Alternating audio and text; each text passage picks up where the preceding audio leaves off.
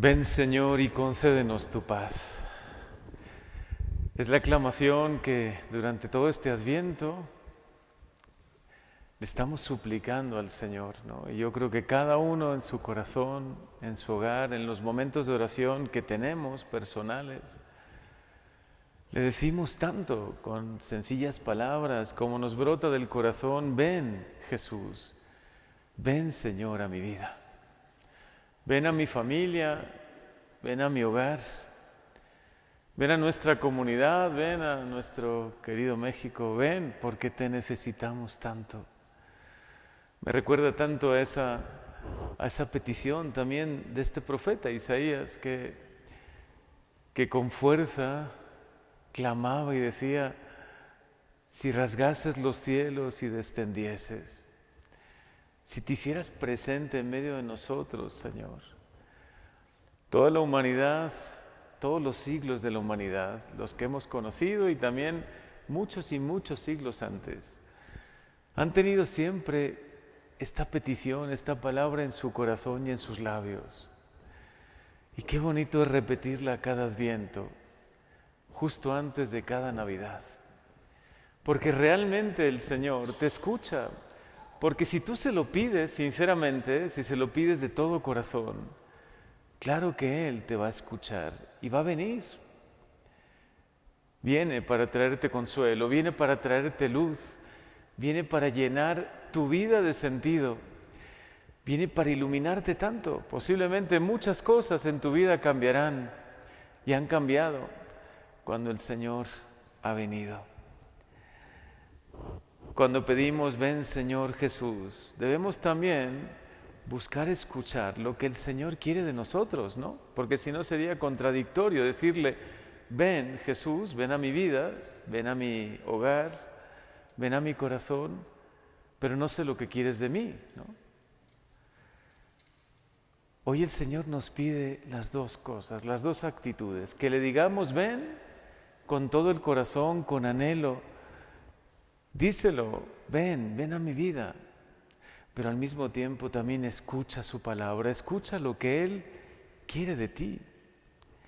Y hoy nos lo dice con toda claridad, velen por los derechos de los demás, practiquen la justicia, porque mi salvación está a punto de llegar. Que nos preocupemos por los demás, Sería muy fácil decirlo de palabra, ven a nuestra vida y nosotros no cambiar lo que necesitamos cambiar. Si tú pides a alguien que venga de huéspedes a tu casa, pues le haces por lo menos un espacio, ¿no?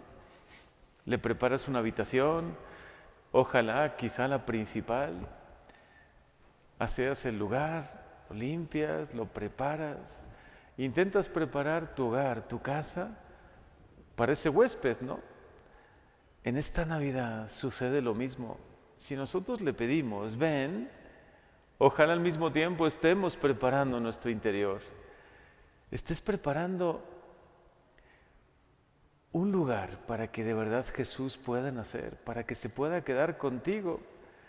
¿De qué nos servirá celebrar con mucha luz esta Navidad, con mucha música y con mucha fiesta, si el Señor no se queda contigo?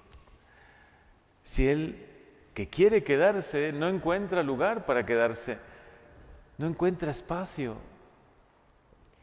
Por eso hoy el Señor te invita a esto.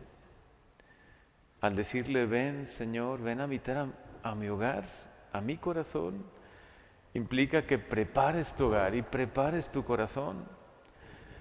Hay una palabra bellísima de la escritura que dice, ¿saben qué es lo que más me agrada? Si quieres que me quede contigo, quieres que de verdad venga a habitar en tu corazón, comparte el pan con, el que tiene hambre. Ese es el ayuno que me agrada.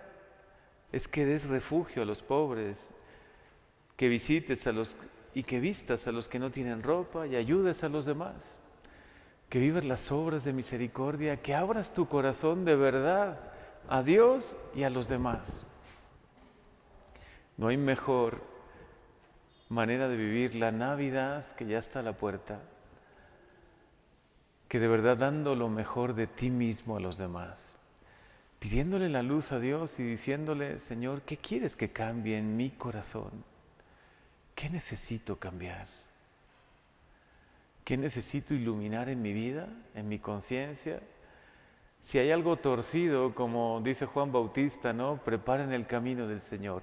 Enderecen lo que está torcido. Si hay algo que no está bien, que está chueco en mi vida, lo quiero cambiar, lo quiero enderezar. Si hay soberbia en mi corazón, quiero que mi corazón poco a poco aprenda la humildad, la sencillez. Si me falta, Señor, algo en mi vida, oye, ilumíname, dime qué me falta para ser generoso, para aprender a comprender y a perdonar. ¿Qué es lo que me falta? Los que ayunan así brillarán como la luz de la aurora y sus heridas sanarán muy pronto, dice la palabra. Detrás de ellos les acompañará siempre la protección de Dios.